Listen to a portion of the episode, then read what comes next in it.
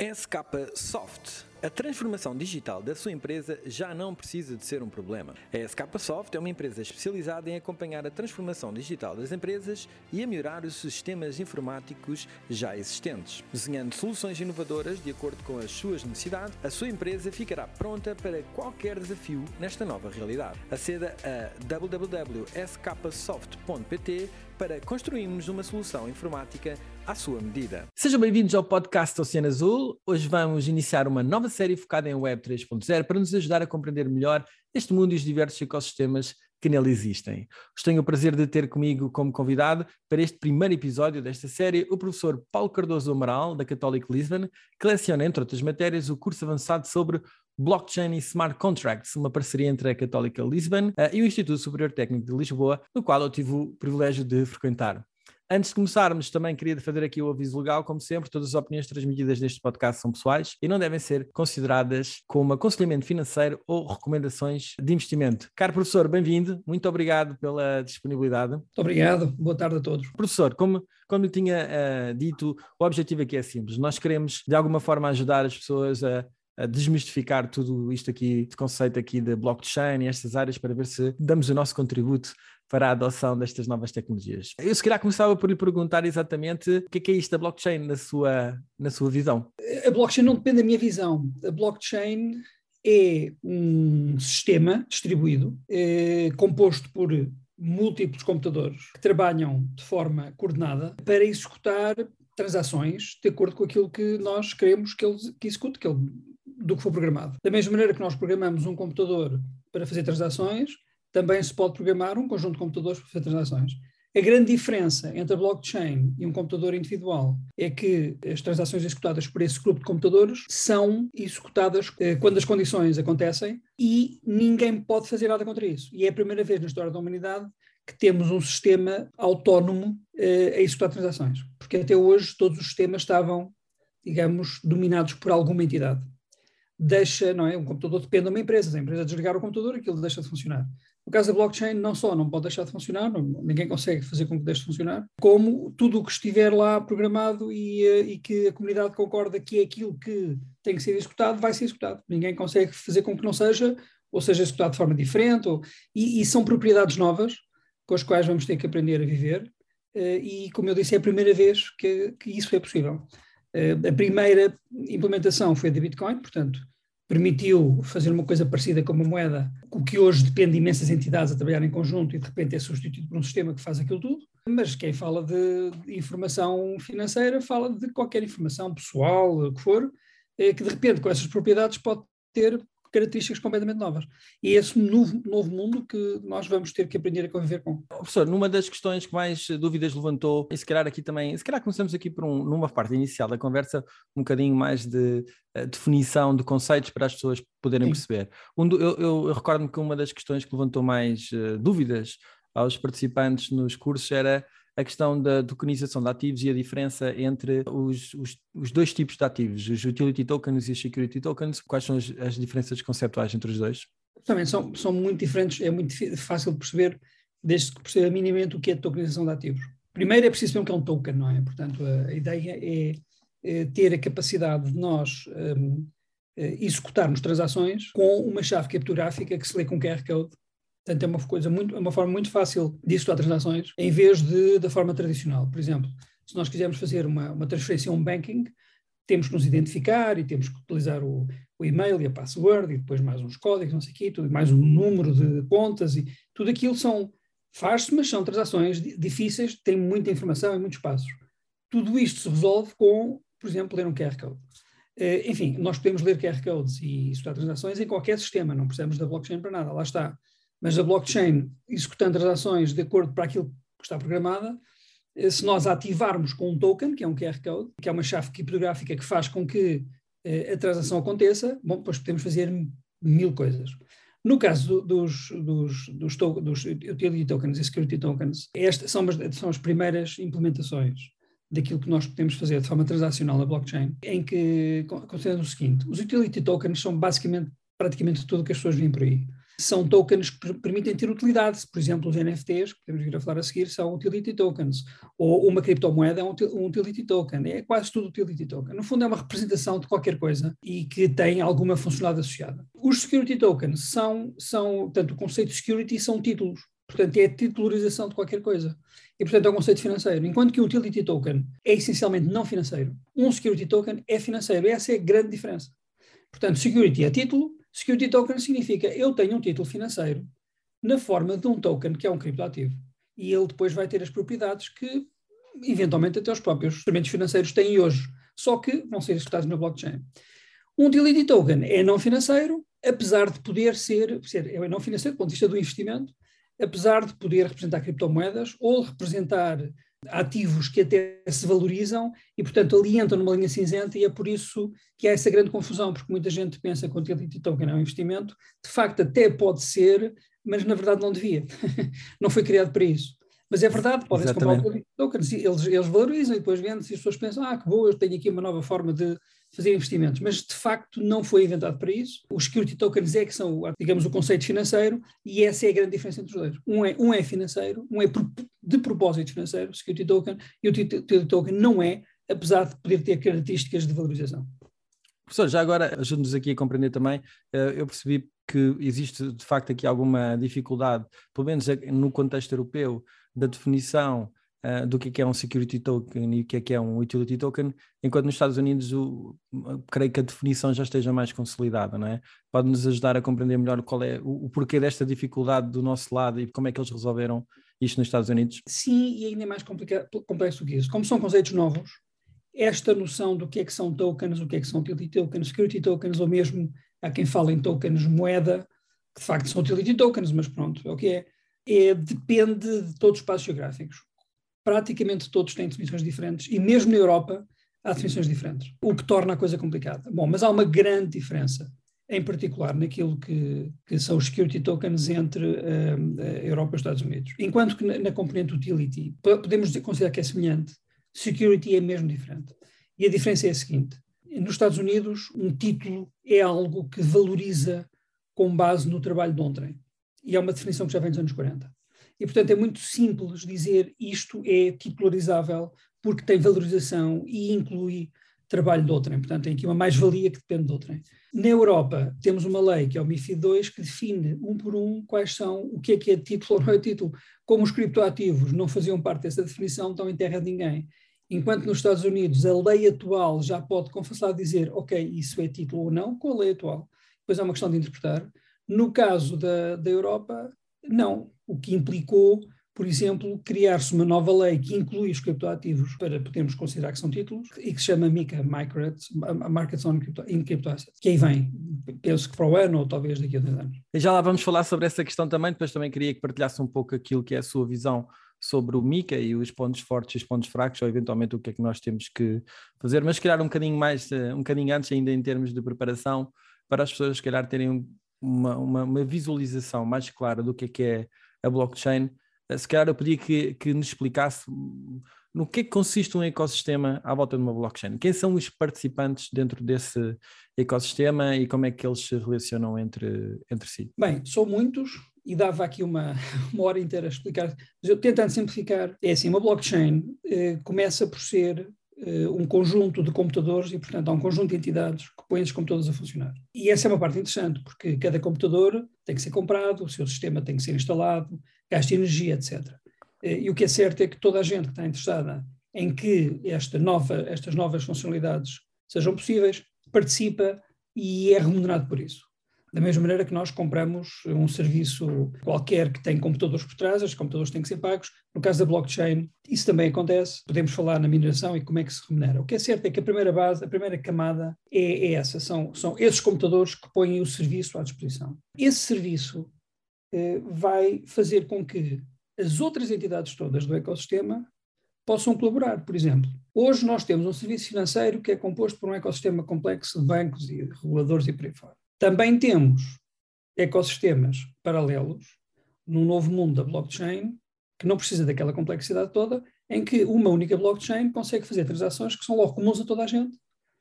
E, portanto, o ecossistema é diferente.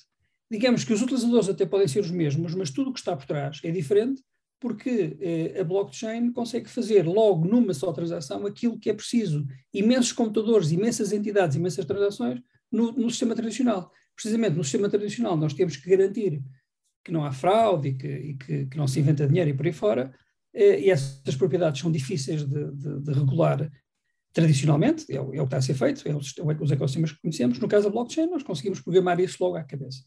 Isso está a fazer, por exemplo, no setor financeiro, uh, está a criar, o, está a originar o aparecimento de uma coisa que se chama DeFi, que é Decentralized Finance. São, são fornecedores de serviços que fazem coisas para toda a gente de uma forma diferente, porque assentam na blockchain. Há aqui um primeiro ponto muito interessante, é que enquanto nos serviços tradicionais nós compramos os serviços em entidades e elas fazem-se pagar por isso e depois fazem estratégia para criarem valor e ganharem mais dinheiro, faz assim. Nos sistemas tradicionais, se alguma dessas entidades for monopolista, é sempre um problema, porque o monopolista explora, obviamente, o mercado. Nós hoje temos imensos monopolistas para os quais não conseguimos a solução, que é o caso das Big Techs. As Big Techs no mundo são monopólios naturais, eu não consigo ter concorrente da Google ou da Amazon, ou, são todos os concorrentes dessas entidades são absolutamente irrelevantes. Portanto, essa gente pode, no fundo, cobrar-se fazer-se cobrar pelo que quiser, mesmo que cobrem quase nada ou que ofereçam serviços, têm forma de ganhar dinheiro, e, e na verdade são as melhores empresas do mundo, de facto, estão a ganhar muito dinheiro. No caso da blockchain, esse serviço que é oferecido à comunidade, apesar de ser um monopólio, podemos considerar que é custo zero. Não é suposto fazer-se cobrar por isso. Só se o recurso for escasso. Isso é, é outra propriedade da blockchain, que é uma coisa absolutamente avassaladora na alteração do, deste, do equilíbrio, enfim, entre, entre o equilíbrio sistema económico, que é termos monopolistas que, by design, logo de início, são, não, são monopolistas, mas ao mesmo tempo fazem superar o mínimo possível. Só pagamos taxas na utilização do, do, do serviço se ele se tornar um recurso escasso. Mas serviços disponíveis, e essa é a tendência, cada vez mais disponíveis, os blockchains que aí vêm são todas cada vez mais disponíveis, a ideia é terem transações absolutamente com valores e taxas absolutamente ridículas. Portanto, podemos considerar que tem custo quase. E essa é uma alteração muito significativa.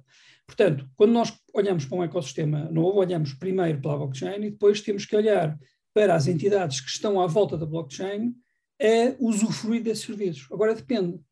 Se a blockchain for compartimentada em serviços puramente digitais, que é na maioria dos casos o que está a acontecer hoje, pronto, é o ecossistema que é, temos a blockchain, temos os seus utilizadores a partir do momento em que, em que a blockchain começa ou quer ligar-se à economia tradicional, eh, fazendo com que pessoas jurídicas ou ativos reais ou o que for façam parte, então a coisa começa a complicar-se. E é o caso, por exemplo, dos exchanges. Os exchanges são uma entidade particular que está no meio entre o mundo do, da blockchain, porque permite que haja trocas de criptoativos entre pessoas nesse mundo, e, ao mesmo tempo, haja o paralelo dessas trocas com o dinheiro que nós chamamos de dinheiro fiduciário tradicional, em que nós podemos, por exemplo, comprar bitcoins ou vender bitcoins e, e utilizar euros ou dólares ou o que for para, para, fazer a troca. Portanto, eu olho para o sistema, isto para simplificar ao máximo, temos uma primeira camada que é, que é a blockchain, em cima dessas vamos ter as entidades que fazem sentido no contexto daquele ecossistema, agora depende de cada um, se é o ecossistema do cinema ou se é o financeiro, que é o que se fala mais hoje, se é o, se é o, o o, o ecossistema um, da saúde, por exemplo, quer dizer, cada um vai ter os seus atores. Agora a questão é como é que esses atores se vão ligar àquilo que é a economia real. Uh, se lá está, se for muito compartimentado, muito digital, fica ali. Se não, bom, então o ecossistema começa a complicar-se. E, e é caso a caso. Portanto, não, não podemos dizer que haja que haja uma tipificação, porque isto agora vai tudo evoluir. Hoje o que nós temos é um mundo muito tradicional, que vive com as entidades todas tradicionais, os bancos, os reguladores e as empresas e por aí fora, e temos um mundo nascente ligado aos criptoativos que está a crescer e que, com calma, vai começando a poder fornecer serviços que estão para além daquilo que é puramente digital. Mas agora, já que tocou aí na questão das exchanges, gostava de saber a sua opinião pessoal sobre as exchanges não são um bocadinho contraditórias à própria essência das blockchains neste sentido? Muito, muito do, do pensamento original na criação destas redes foi na descentralização e, na, e nas pessoas uh, tomarem o poder ou o controle sobre os seus próprios ativos e serem elas a, a, a, se responsabilizar pela sua custódia. As exchanges, na verdade, são, são centralizadas, não é? Basicamente, nós não controlamos, as, nós temos uma carteira dentro da exchange, há uma conta, mas quem controla, quem tem a custódia da, dos ativos é a exchange, não somos, não somos nós os, os proprietários das. Não é um bocadinho contraditório não, para o conceito não, original? Primeiro, porque uma exchange não tem que ser uma entidade. Pode ser também uma blockchain. Ou seja, o, o próprio funcionamento da exchange pode ser uh, distribuído para dar, dar o nome mais correto. Chamam-lhe descentralizado, mas está é distribuído. E, portanto, pode não depender de ninguém também. Depois, por uma exchange, é apenas uma exchange, ou seja, ela não tem que, não tem que ficar lá com os meus ativos. Eu vou a uma exchange para encontrar pessoas. O, mais, o passo mais importante da exchange é permitir-me que eu encontre do outro lado pessoas que estão dispostas a transacionar comigo. Portanto, eu compro ou vendo criptomoeda ou outro criptoativo qualquer e, em background, eu vou ter dinheiro fiduciário que também troca de mãos. Ponto. E, e a exchange é apenas o sítio onde, onde aquilo troca de mãos. A questão coloca-se é, será que a exchange a meio não vai roubar aquilo, porque, porque é uma entidade eh, centralizada, quando for, sim, é verdade, pode acontecer, mas mata o seu negócio também. Por outro lado... Não, é, é, é, é um facto que pode acontecer isso, pode roubar, não é? Mas mais do que isso... Começar mas, a roubar claro, parece, não é? Claro, eh, aí, aí seria completamente contraproducente porque estragaria o negócio, mas pode eh, de alguma forma penhorar ou cativar os seus ativos por mando de alguém, não é? Aliás, creio que houve agora esse não, exemplo. Um exchange é só um exchange, ou seja, eu, eu troco com outros e eu é que tenho a chave. Ou seja, eu não tenho que ficar com, com, com os meus ativos no exchange. Aliás, eu não aconselho ninguém a deixar os, os seus ativos no exchange. Assim, assim que é feita a troca, mesmo que o exchange funcione com contas uh, que são locais, eu passo logo o dinheiro para fora e, e, e, passo a controlar meu, os meus ativos a partir da minha wallet e acabou. É, portanto, não tenho essa coisa do. É verdade que vamos ter que pensar como é que é isso de se os ativos podem ser penhorados ou não, mas eu não defendo que isso tenha que ser feito, que deva sequer ser feito através de exchanges. Acho errado.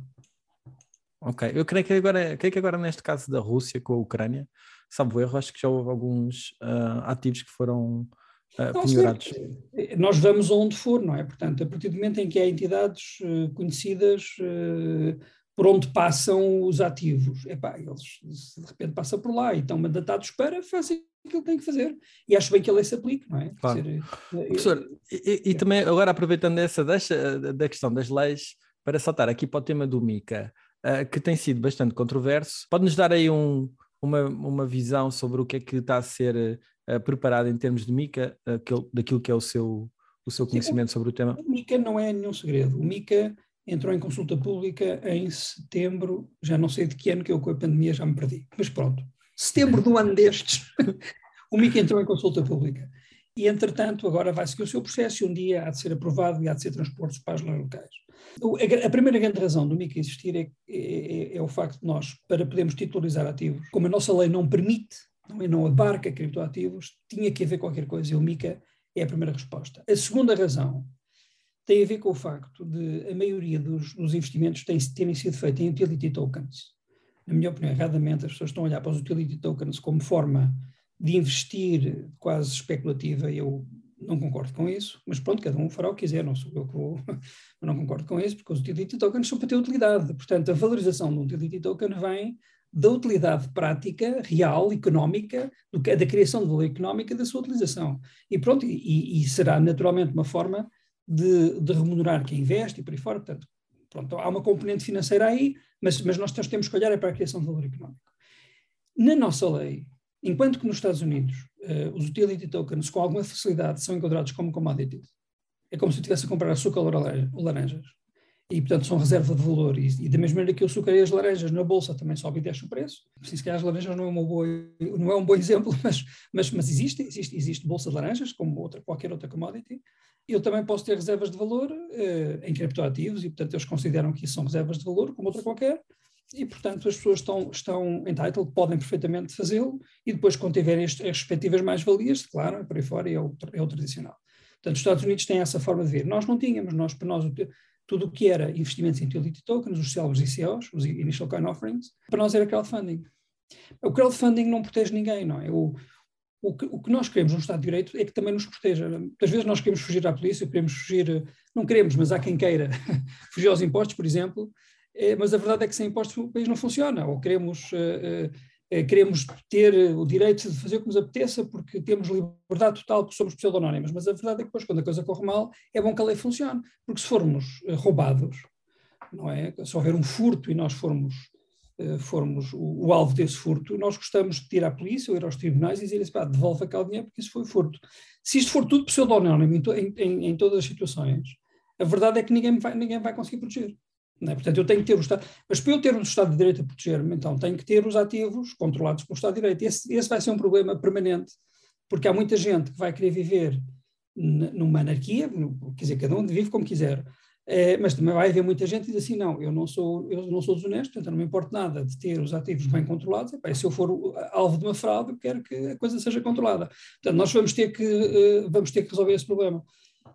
Enquanto nos Estados Unidos, lá está, eles têm uma forma de definir como são commodities e como é que as pessoas investem em criptoativos, e no caso deles é relativamente simples. Há empresas que estão mandatadas para fornecer serviços financeiros com a, devida, com a respectiva licença e como fazem a custódia desses criptoativos funciona como qualquer outro ativo financeiro. Eu não gosto muito, mas é o que é, mas, mas, mas lá está, mas funciona. Nós não temos. Nós lá vamos pedindo umas licenças ao Banco de Portugal, mas são umas licenças, as cinco que já saíram, são licenças muito simples de exchange e de custódia e de umas coisas, mas não tem, tem pouco mais.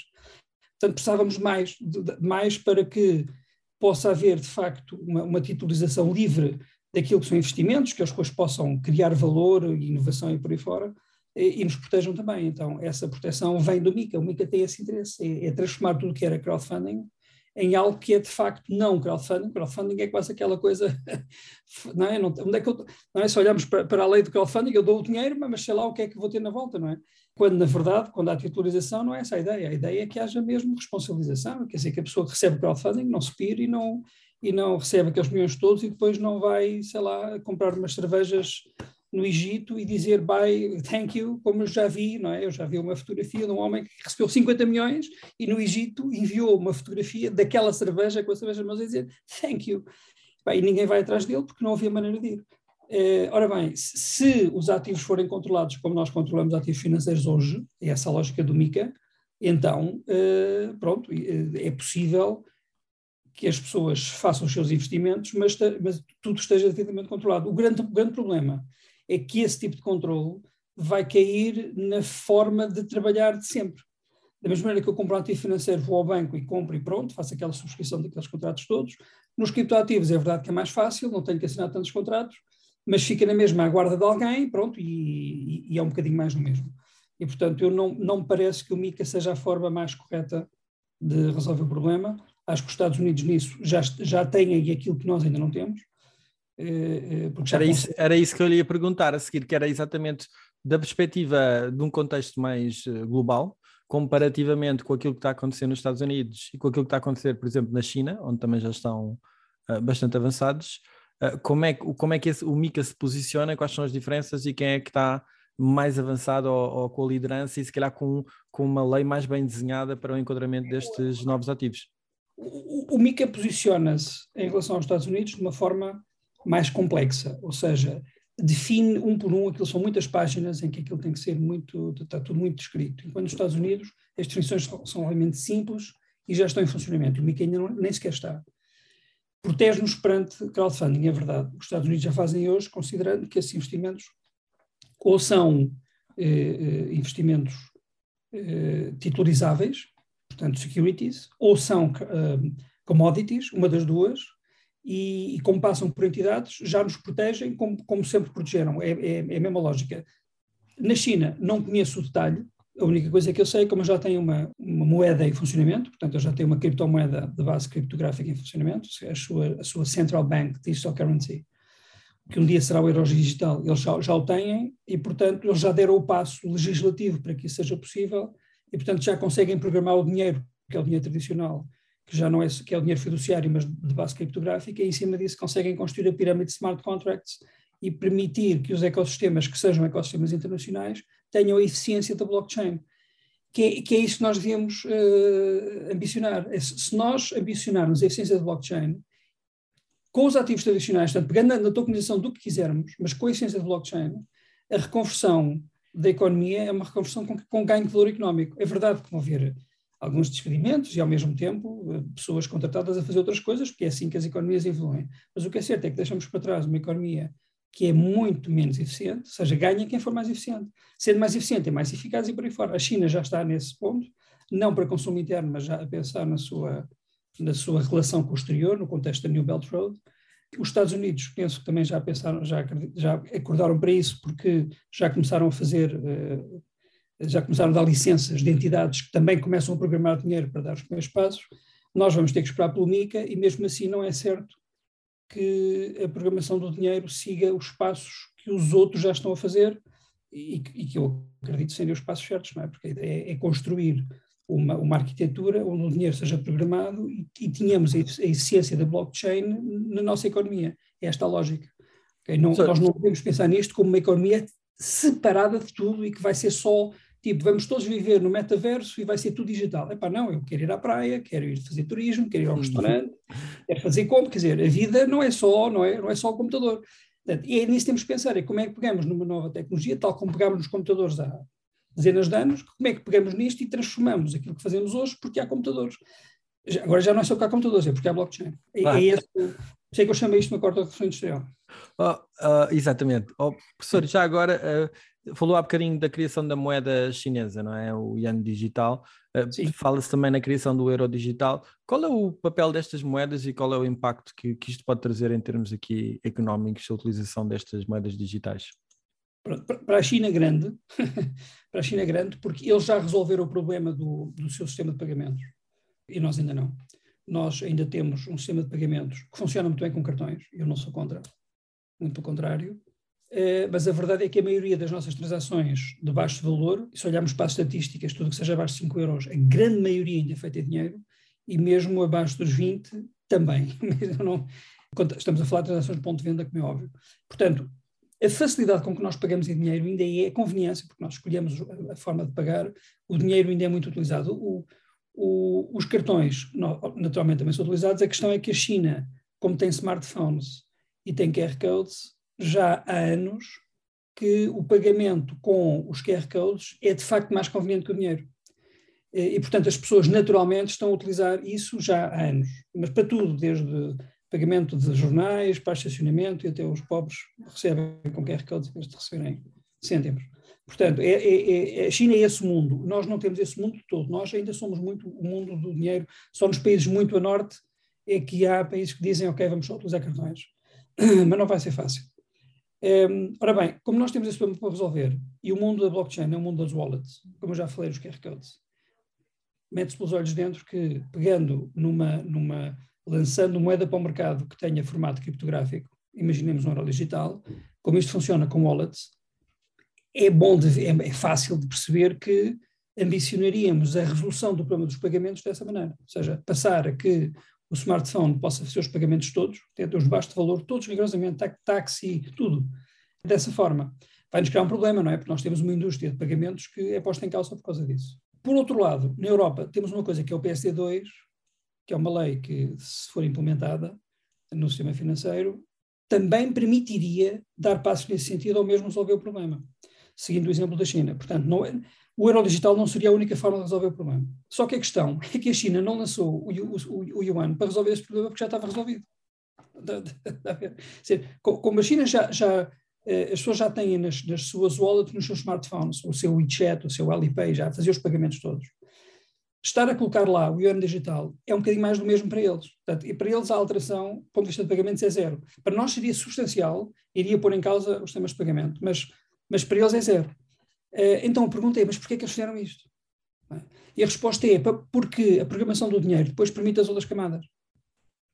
E as outras camadas, repara, quando nós existimos um smart contract, seja do que for, se esse smart contract envolver a transferência de valor, presta um serviço, qualquer coisa que seja, whatever, compra um frango, qualquer coisa que seja, que utilize um smart contract e aquilo tenha transferência de valor, aquilo tem que estar programado dentro da blockchain, senão não funciona. Ora, essa transferência de valor, enfim, podemos fazer isso com criptomoedas também, mas, mas, mas vai, ser um, vai ser complicado, depois como é que eu pago impostos, como é que eu passo faturas, como é que não é?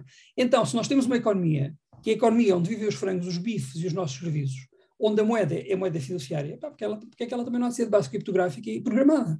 É isso que os chineses estão a fazer. Isso vai permitir-lhes que o ecossistema internacional de transferência de valor possa passar por ali, em particular não precisem, passem, deixem de precisar do, do, dólar para fazer transferências, porque passa a ser um sistema mais seguro que o dólar, a gente compra dólar porque acha que é seguro. Mas, na verdade, se, se for de base criptográfica, ainda mais. por causa das características da blockchain. Portanto, os chineses estão a fazer isso. E os outros países, alguns já perceberam, e portanto já estão a dar passos nesse sentido, e os países da Common Law, em particular os Estados Unidos, normalmente andam mais depressa, porque naturalmente eles são assim, por causa da Common Law, nós, nós não somos assim, mas é o que é, mas não temos que andar devagar, temos é que fazer as coisas de outra forma. É, o que nós devíamos estar a pensar com o euro digital, eu não sei porque eu não faço parte dos grupos de trabalho, portanto só posso imaginar o que lá é discutido, não, não assisto. Estamos a falar muito do problema dos pagamentos, que não é uma questão, os pagamentos resolvem-se com a PSD2. Se a questão do euro digital é resolver Uh, um, um, é ter, ter, uma CBDC, portanto, é ter uma Central Bank Digital Currency como faz a China, bom, é bom perceber para que é que serve e, e, e, deveria servir para programar o dinheiro e ter as outras camadas para cima. Eu, no limite, até posso ter uma CBDC que não coloque na mão das pessoas e sirva apenas para ter o dinheiro programado. Repare, uh, João, a maior parte do nosso dinheiro já está nos bancos. Ele não está em formato de papel ou moedas. Só que nos bancos o dinheiro não está programado, porque quem, quem impõe as regras são os bancos. Se esse dinheiro estiver dentro de uma blockchain, as regras estão lá dentro, independentemente do banco. Se a regra for, for aquela, ela é executada como tal. E essas regras depois vão permitir criar a tal arquitetura que permita fazer coisas com a blockchain, com os outros ativos todos, e no final vão acertar no, no, no dinheiro, na moeda fiduciária que faz parte da nossa economia. Portanto, vai haver naturalmente uma convivência, uma sã convivência entre as, as moedas tradicionais da economia tradicional, porque é, são a base da economia, com as criptomoedas que têm as suas, os seus próprios ecossistemas, todos eles convivem. Tal como hoje eu também tenho dinheiro no cartão Continente, eh, ou no do Pingo Doce, e aquilo é dinheiro mesmo, eu compro gasolina e coisas com aquele dinheiro e, eles, e, e vive, vive, convive de forma sã com esta economia. Não é, muito, não é diferente. E ele lançar aqui também o desafio de falar um pouco sobre a. Uh, sei que a França, dentro do contexto europeu, está a ser uh, uh, uma das, um dos países mais inovadores na maneira como olha, como olha aqui para estes desafios de adotar este, estes ativos digitais. Partilhe connosco um pouco sobre o trabalho que está a ser desenvolvido em França. E como é que eventualmente Portugal pode olhar para isto e se calhar, em vez de estar à espera do MICA, também atuar uh, de forma a poder criar aqui outro tipo de condições. Sim, estar à espera do MICA não resolve nada, não é? Porque, aliás, tudo o que sejam leis sejam feitas lá fora, ou nós temos muita influência na forma como elas são feitas a pensar na nossa realidade, ou elas são feitas para realidades de países muito grandes que é quem manda. E depois, quando cá chegam, sabe Deus. Portanto, não vou dar exemplos, mas, mas eu, eu, eu obviamente, tem que haver lei, mas tem que haver uma participação. Portanto, o MICA não, não é uma questão.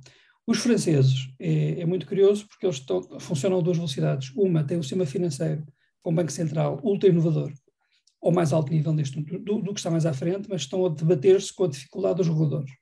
Portanto, deve haver ali qualquer problema. Também não, não, sou francês, não estou lá, mas o que é que eu vejo? Vejo, vejo o Banco de França a fazer coisas fantásticas e vejo o que me chega dos relatórios dos reguladores, porque eu leio-os, tenho, esta, tenho esta, este péssimo hábito, que é ler pá, coisas horríveis às vezes, mas é o que é, e vejo uma contradição enorme. Até escrevi um artigo sobre isso, porque olhei para essa contradição e disse: pá, temos aqui uma, uma oportunidade, porque isto vai atrasar de lado de lá. O que é certo é que os bancos franceses já estão, portanto, o Banco, o banco de França, que é o equivalente do Banco de Portugal, está a envolver parceiros para manipularem ativos digitais, ativos na forma de criptoativos, para tentar perceber o que é aquilo, para que é aquilo serve e estão a chegar à brilhante conclusão que o criptoativo, como, como é programado, torna-se muito útil para gerir uma infraestrutura financeira muito mais segura do ponto de vista regulatório. Ou seja, para eles é um. É o, os reguladores ainda não perceberam, para eles é o céu.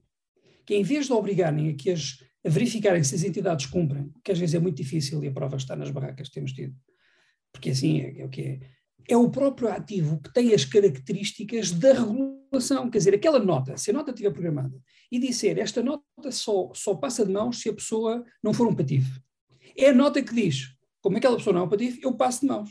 Ninguém tá, vai verificar se a pessoa é patife ou não. Cá, como é que nós fazemos? Mandamos não sei quantos relatórios para o banco, para o banco fazer uma verificação, esta pessoa é patife ou não é, mas depois há sempre aqueles, não, é? aquelas redes e as pessoas acabam por sei lá, conseguir falar o sistema, como não sou patifo, não sei como é que isso faz, mas, mas olhando para, para a história, já por ficar muito patifo que anda por aí que consegue fingir que não é.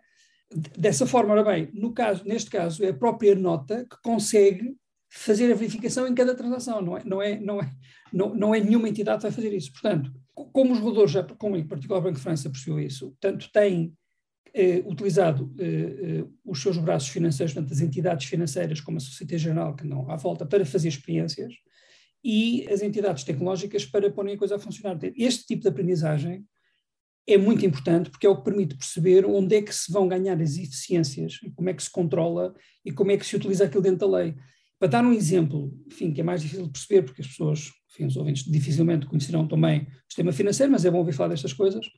Os franceses e os, e os suíços já programaram uh, o, o, equivalente ao settlement, que é transferências de dinheiros entre espaços geopolíticos, estamos a falar passando pelos bancos centrais, passando à volta dos canais, canais tradicionais, fazendo isso com moedas dos próprios bancos centrais, portanto, neste caso duas, uma francesa e uma, e uma suíça, de lei, ou seja, já têm lei para isso, eles conseguiram criar o regime regulatório para o permitir e já fizeram a experiência para demonstrar que funciona, como é que se faz esse settlement entre bancos centrais com uma, o que nós chamamos o wholesale CBDC. Isto é ultra à frente, quer dizer, nós, nós ainda hoje estamos uh, a pensar para que é que vai servir uma CBDC da forma digital, eles já, já implementaram há dois anos, uma wholesale CBDC de lei a funcionar e já demonstraram como é que funciona. Portanto, estão a perceber como é que depois vão utilizar a tecnologia. Como nós sabemos para que é que ela vai servir, é 2 mais 2, se ela vai servir para isto, já estão a experimentar, já aprenderam, já estão a preparar a lei e se calhar dá o passo. A dificuldade deles é que estão a esbarrar na, é a minha opinião, do que eu vejo. Leio lá, não falei com ninguém, leio que há, que há dificuldades regulatórias. Qual é a nossa oportunidade? Bom, é ter reguladores e legisladores no mesmo barco, a criar leis que nos facilitem a economia e reguladores a ajudar a que essas leis sejam criadas. Como sabem, quem cria as leis não são os reguladores, mas, mas eles, como eles sabem do tema, eles é que têm que participar. E para que coloque Portugal com capacidade para usufruir do manancial de inovação que temos hoje cá. E isso é uma vantagem competitiva enorme para o país. Temos imensa gente, mas não são uma, nem duas, nem cem, nem duzentas pessoas, com dinheiro com vontade, com capacidade de colocar todo este, este potencial ao serviço de uma economia. Agora, não, de uma economia a sério, não é ao serviço das economias paralelas que estão fora da lei, de alguma forma. Quer dizer, não é isso. Nós, que nós queremos é que estas tecnologias abarquem os ativos tradicionais. Portanto, tem que estar dentro da lei e tem que servir para isso, e há formas de fazer isso, é só fazer. Vamos saltar aqui para uma temática mais esotérica. O ano de 2021 para 2022 foi o ano dos NFTs. Talvez tenha sido o termo mais utilizado. Por acaso nunca fiz uma pesquisa na Google para perceber qual é o trend dos NFTs, mas de facto inundou completamente uh, o imaginário das pessoas e parece que é um conceito que, de alguma forma, as pessoas têm mais facilidade até em absorver do que a própria questão das criptomoedas. O que eu lhe desafiava aqui a, a comentar era como é que nós podemos, na sua visão, integrar eh, ou aproveitar, se calhar, esta um, facilidade de compreensão do que é um NFT por parte da população geral e como é que isto depois pode ser interligado com a economia tradicional? Assim, do ponto de vista prático, fazia sentido que toda a gente começasse a utilizar wallets e pudesse perceber como é que é isto de fazer transações utilizando a blockchain. E essa é a vantagem dos NFTs. Torna a coisa simples de perceber. Enquanto, enquanto que as criptomoedas ainda são um tema muito de especulação, essa é a verdade. Eh, os NFTs não, porque os NFTs são, representam ativos virtuais e nós conseguimos identificar que é aquela imagem ou aquela música ou o que é. E, portanto, nós podemos utilizar os NFTs para criar esse tipo de cultura. Isso faz sentido. Agora, atenção, eu não tenho a certeza que toda a gente saiba exatamente o que é o NFT, porque eu já vi muita coisa escrita por muita gente que é suposto saber o que é aquilo, que até tem empresas que depois não explicam bem. O NFT é uma assinatura. O NFT é apenas prova que eu sou detentor daquele conjunto de bits e por isso transforma-se num ativo digital. E, e, essa é a parte interessante do NFT. Uh, por exemplo, por que diz as músicas? Se eu transformar as músicas no, no MP3, enquanto que a música tradicional, num disco, eu podia dizer este disco, que é uma série limitada, eu tenho o direito desta propriedade porque o disco é meu e só quem o tiver fisicamente aqui pode ouvir. A partir do momento em que, em, coloco, em que desmaterializo, o MP3 pode ser copiado com facilidade. E essa desmaterialização faz com que o valor passe a ser zero, porque todos os ativos que se multiplicam ao infinito e que têm custos marginais de produção zero, valem zero, ok? Na nossa economia só vale o que é escasso. É, e, portanto, a desmaterialização criou este problema. Tem imensas vantagens, mas com este problema. Como é que nós resolvemos a desmaterialização da informação para tudo o que tem que ser escasso? Criando custódia. Por isso é que a informação bancária tem que estar num banco. Aquilo é só informação, mas está num banco. Não posso dizer que está no meu computador. O meu computador pode ter o espelho do que o banco controla. E o banco também não é senhor de si, é controlado pelo regulador para ver que não está a inventar dinheiro, porque a desmaterialização dá isto. Enquanto se fossem moedas, não há, era, era fisicamente, é isto, este é minha, aquele é tua, e, e andávamos aqui a trocar. Portanto, a desmaterialização tem este problema e, e, nós pensávamos que não havia solução. A verdade é que o blockchain passou a haver. A blockchain, como, como, como, da forma como funciona, com as tais chaves criptográficas e as tais wallets, permite fazer com que só quem tenha na sua wallet física, no seu, wallet, no, na sua wallet pessoal, a chave que permite desbloquear um qualquer smart contract, seja ele uma criptomoeda, seja ele um NFT ou qualquer outro smart contract, só eu é que consigo ativar aquilo, portanto, aquilo transforma aquilo que era antigamente um bem público e, e desmaterializado e sem valor numa coisa única. E, portanto, eu posso dizer, aquele JPEG é meu, aquela música é minha, e, e, só quem eu quiser é que pode ter, eu, e posso, por exemplo, tokenizar a, a audição da música, ou o financiamento um filme, ou tokenizar o próprio filme, ou tokenizar o que eu quiser. Agora, atenção, o NFT é apenas a forma de desbloquear o smart contract, que neste momento é, significa, portanto, o NFT é uma, foi, foi inventado como dentro do Ethereum, depois foi copiado para os outros e tem a sua, a sua definição. Não quer dizer que seja sempre assim, neste momento já há três, mas pode, pode evoluir. A questão é, se eu tokenizo uma música ou um filme, aquilo pode ser público na mesma, eu tenho a assinatura a dizer que é meu, mas toda a gente pode vê-lo, como qualquer pessoa pode ser o quadro de Van Gogh. Mas alguém que diz, não, mas aquilo é meu, porque eu tenho, no tradicional tinha eventualmente uma escritura, neste caso tenho, tenho um token que diz é meu. Mas temos que perceber quais são os limites da utilização do NFT. Portanto, depende do smart contract. Por exemplo, o Beeple que vendeu aquele quadro por 69 milhões, qualquer um de nós tem aquele JPEG. Eu tenho aquele JPEG no meu computador, tem mais de 300 megabytes aquilo nunca podia estar numa blockchain, era caríssimo colocar a informação, aquela informação na blockchain. E, portanto, o, o que o NFT tem é um apontador para o, aquela imagem, algures. Mas onde é que está essa imagem? Se está num site, o site pode ir abaixo. Então pode estar num sistema de fecheiros mais robusto, que é o IPFS, mas não deixa de ser um apontador para lá. Portanto, eu tenho que perceber, quando compro o NFT, de facto, a que é que eu tenho direito. Eu não tenho imagem, eu tenho apenas a prova de que sou, naquele caso, o, o dono da imagem original. Mas para isso ser verdade, a Christie's teve que vender, alguém teve que dizer esta imagem é deste autor, eu sou o Christie's e digo que este é o autor original e, portanto, eu vou vender um NFT. Isto saiu fora do, do, do, da blockchain. Isto foi feito no mundo tradicional. Não obstante, o NFT é o que é. Portanto, nós não conseguimos tokenizar seja o que for, ou seja, melhor, podemos tokenizar seja o que for, mas temos que perceber o que é que significa essa tokenização e quais são os limites. É? Uh, no limite, eu até tenho a assinatura, mas não tenho a imagem, nem sequer tenho o direito à propriedade da imagem. O autor continua com o direito de propriedade da mesma. Apenas vendeu a assinatura. Portanto, é um, é um conceito difícil de perceber, porque tem.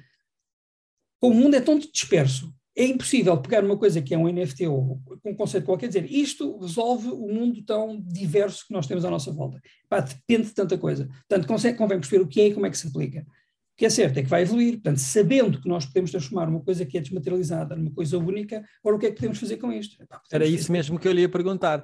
Eh, eu, eu creio que as pessoas, é, não, claro, não percebem a mecânica de como funcionam, mas identificam mais facilmente a questão do colectável, não é? Tem um artigo coletável que pode ter valor e que se calhar permite aceder a qualquer coisa. E eu acho que é mais o, o e era nesse sentido que eu ia perguntar o que é que estava a ver no futuro para outras áreas que não apenas ter um, uma imagem, um quadro, não é? Um, ou uma música, onde é que está a ver no futuro onde é que, em áreas completamente diferentes, jurídicas e outras questões Sim. afins, onde é que está a haver a, a, verdadeira utilidade, se calhar, para um contexto social, de utilizarmos estes NFTs como forma de aceder a qualquer coisa?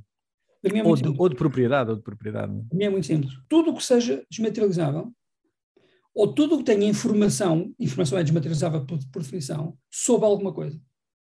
Portanto, tudo, no fundo, tudo que passa pelos computadores é passível de ser transformado ou de ser, aplicado, de ser tokenizado na prática. Ou seja, passar do mundo tradicional para o mundo, para o mundo da blockchain. A diferença, portanto, a mudança é brutal e por isso é que eu te chamo a carta de evolução industrial. E vou, vou pedir o seguinte, uh, o, uh, seguir o seguinte raciocínio. Antes dos computadores, como é que nós tratávamos da informação? Basicamente, de duas maneiras. Boca a boca, não é? As pessoas tinham as lendas e diziam coisas e, portanto, podemos comunicar a informação verbalmente ou em papel. E quando foi inventado o papel, rapaz, aquilo abriu-se o mundo, não é? Porque eu coloco a informação em papel e posso ter assim, agora tenho aqui um carimbo, tenho aqui um selo tenho aqui o que for, e portanto aquele papel, aquela escritura, o que for, representa, porque, porque é informação, mas, mas está tornado físico, não é? Apesar de ser informação, que é uma coisa eh, potencialmente desmaterializável, de facto transforma-se numa coisa física. E nós sabemos gerir o físico, não é? Toma lá a escritura, dá cá o papel, dá cá o bilhete, entre o cinema com o bilhete, quer dizer, o físico ajuda imenso, porque eu tenho a propriedade da coisa. Desmaterializar isto não dá, porque como eu posso, se eu desmaterializar a, a, imagem da nota de 20 euros, eu começo a copiar aquela imagem, então de repente tenho as notas todas. Portanto, não dá, não funciona. A verdade é que se eu tokenizar já funciona. Porque cada token é um token. Ou seja, eu consigo tokenizar o dinheiro assim como consigo tokenizar qualquer informação. Portanto, a pergunta que eu faço a toda a gente e faço em particular nas minhas aulas, é: vamos olhar para o nosso setor e ver se eu tokenizar a informação que tenho à minha disposição no contexto do ecossistema onde vivo, o que é que muda? E na verdade aplica-se a tudo. É verdade que eu posso vir a tokenizar a informação sobre as casas, sobre os carros, sobre o que quiserem, os ativos financeiros, etc. Agora, para isso ser possível, eu vou ter que viver num Estado de Direito, se for essa a decisão da democracia, atenção, e quem decide é a democracia, se for essa a decisão, como é que eu, como é que eu tokenizo para, para beneficiar da nova tecnologia?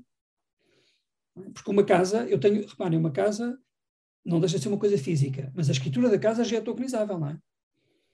Porque é porque é informação.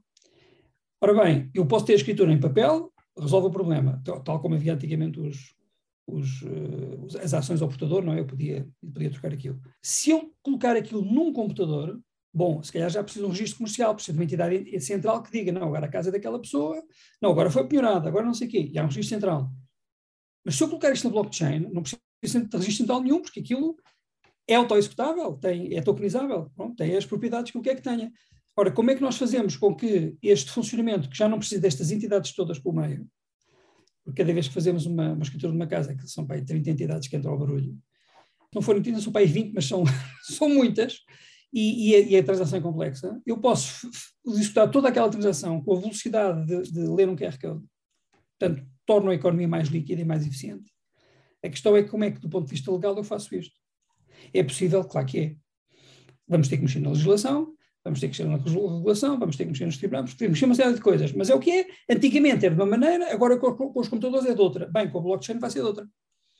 Temos nos adaptar. E nesse sentido, uma das, uma das questões que eu, que eu gostava que nos ajudasse aqui a entender melhor, que sei que é um conceito tentado a trabalhar, é como é que nós conseguimos conjugar a necessidade de identificação de pessoas juridicamente na, nestas blockchains que, por natureza, são públicas e terão uma visibilidade perpétua, porque as coisas ficam registadas e, e, e é essa a mais-valia verdadeira da blockchain, com toda esta nova lógica do RGPD e com o direito a ser esquecido, eh, que agora está, entrou muito em voga, e como é que nós equilibramos estes dois mundos? Por um lado, queremos ter os benefícios, por outro lado, temos este problema. Não temos, não é problema nenhum.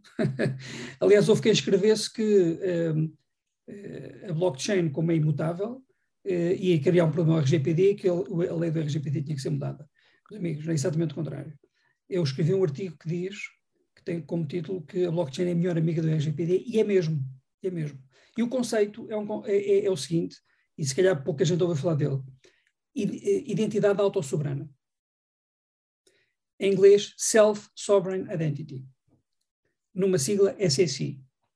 Portanto, temos que estudar o SSI. O que é que é o SSI? O que é que é a entidade autossoberana? Autossoberana diz logo, é a minha identidade e eu é que mando nela. Mas é a identidade. Não é, não tem que ser o pseudo-anónimo. O blockchain funciona com chaves criptográficas e, portanto, é pseudo-anónima. Não é totalmente anónima só porque quando eu utilizo já me revelei na prática, por isso é que nós dizemos que é pseudo-anónima. É, mas nós não conseguimos construir uma economia com base no pseudo-anónimo. Não é possível. Eh, quer dizer, se a democracia disser que quer, não sou eu que vou dizer nada, vou ser contra, mas, mas o, o, que é provável é que a, a, democracia diga: não, nós queremos saber de quem são os ativos, porque se aquela pessoa for um patife, temos que os ir lá buscar. E, e eu, eu, pessoalmente, prefiro viver, como eu não sou patife, prefiro viver nessa. nessa, nessa eu, como eu não faço patifarias, não estou à espera que me venham buscar os meus ativos, e se eu for defraudado, quero ir buscar os ativos que me roubou. Portanto, o que é provável é que a democracia diga, não, vamos lá evoluir isto da forma como nós sempre vivemos, que é, epá, os ativos são conhecidos e, e, se for para ser penhorado, é penhorado. Pronto. O que significa que eu dificilmente vou fazer transações pseudonónimas de ativos reais. Agora, como é que eu mantenho o controle? Como é que eu mantenho a minha identidade e a minha privacidade eh, a tal autossoberano, como é que eu sou soberano numa identidade, numa situação destas? Isso é que pode ser mais difícil de perceber. Bom, e, e o conceito, eh, eu acho que é simples, mas pronto, aprende-se, é como, como todos.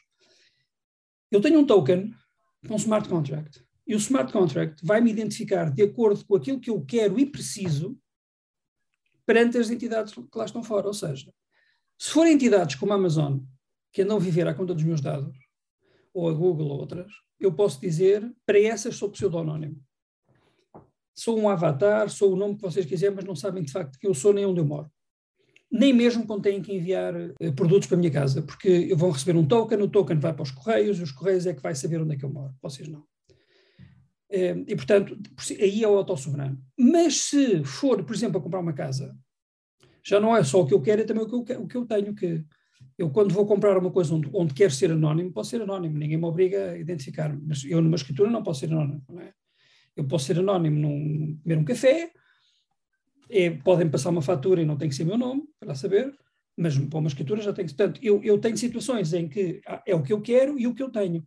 E o SSI o que diz é, bom, naquilo onde eu tenho que me identificar, para as entidades que têm que saber quem eu sou, então eu tenho identificação uh, jurídica, sou pessoa jurídica, tal como nós hoje temos o cartão de cidadão que diz quem somos e que prova as minhas assinaturas. Não é, não é tão, tão fácil quanto isto. Mas só para a entidade tem que saber.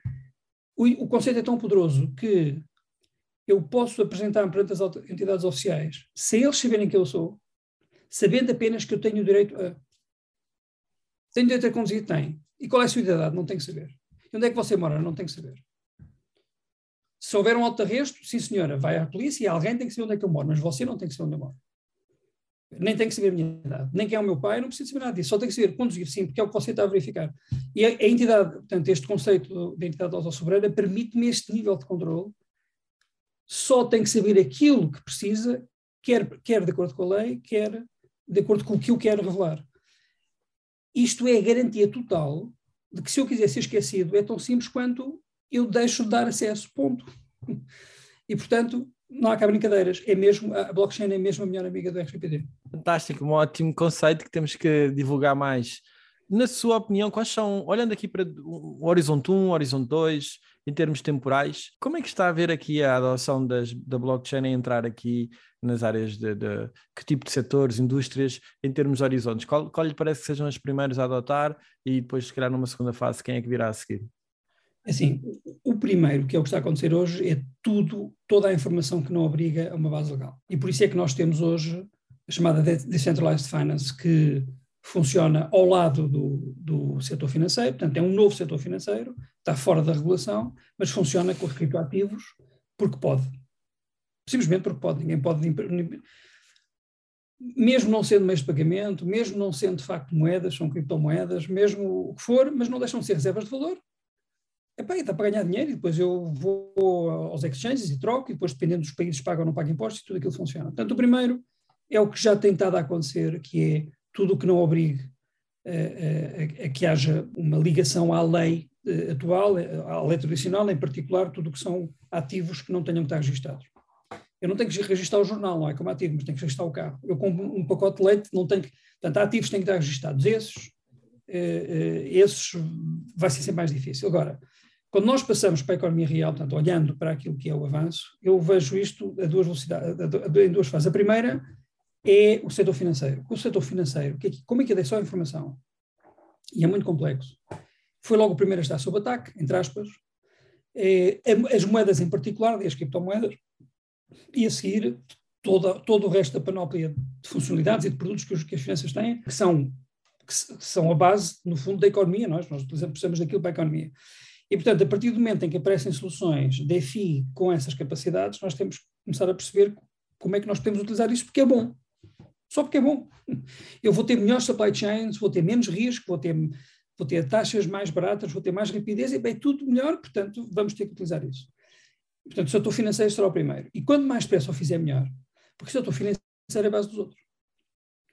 E não estou só a falar dos pagamentos, não é? Estou a falar das garantias e do DAB7.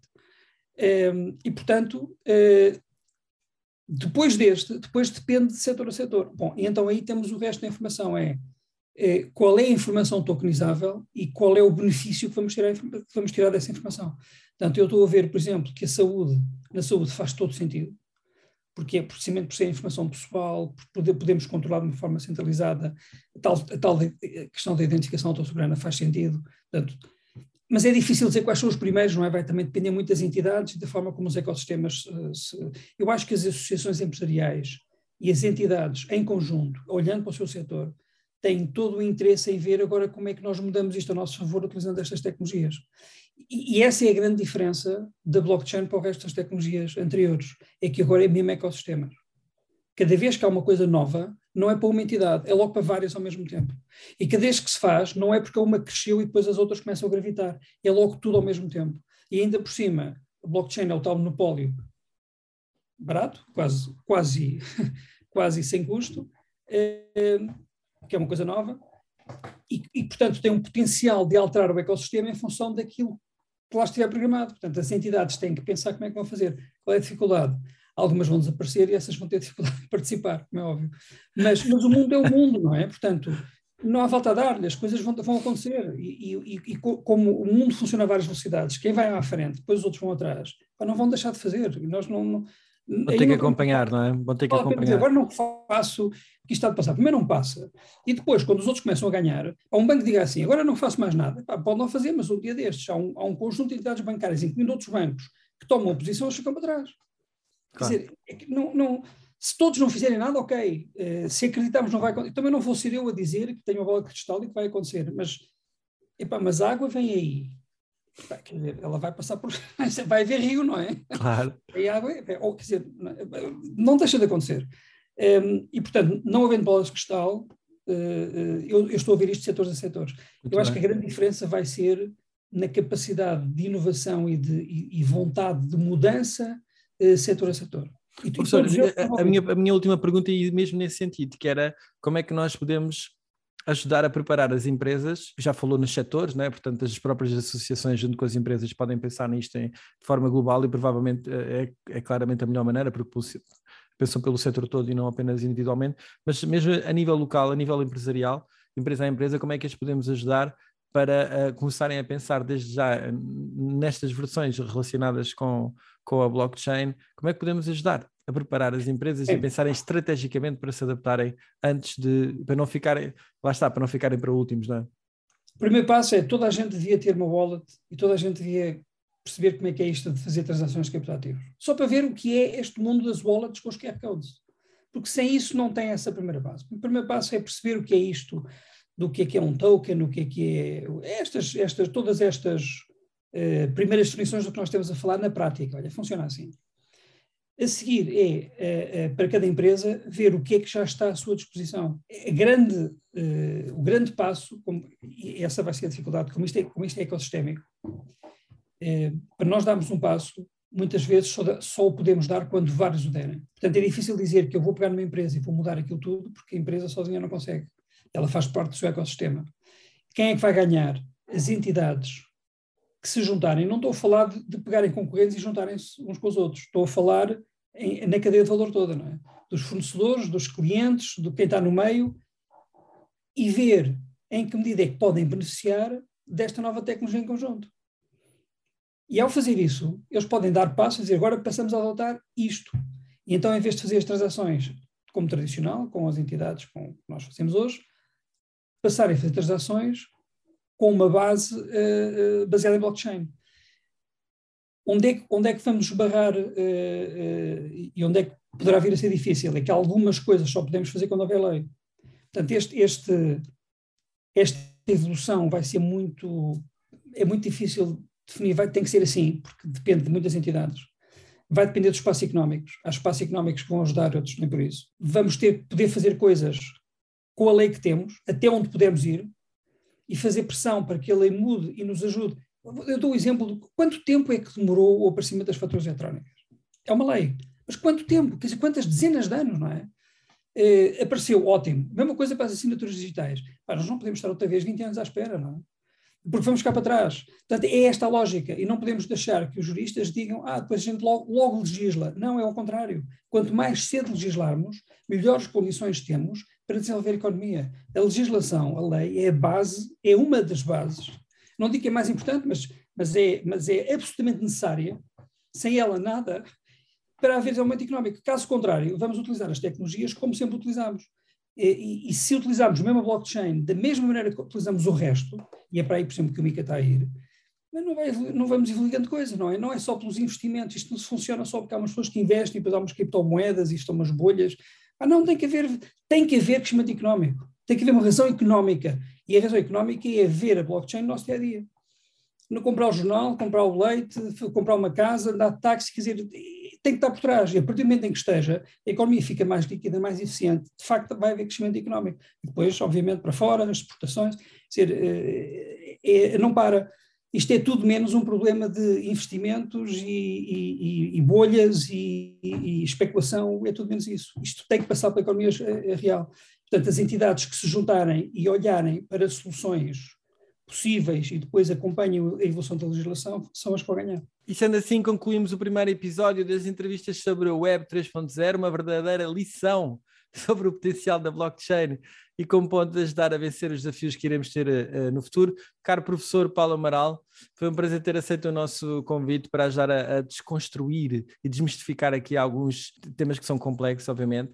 Uh, para vocês que estão a ouvir, caso tenham interesse em candidatar-se ao curso de Blockchain e Smart Contracts, creio que já está a candidaturas abertas outra vez, não é? Então, Temos agora um e-mail. Muito bem. Já uh, temos poucos lugares, mas pronto. É poucos okay. lugares, pronto. É visitar o site uh, do tecnicmais.pt, creio que no da Católica provavelmente também está lá uh, disponível e inscrevam-se que, que vale a pena. Espero que tenham gostado e já sabem, esmaguem o botão de gosto, partilhem com os vossos amigos e subscrevam o podcast. Obrigado por terem assistido. Até o próximo episódio. Fiquem bem.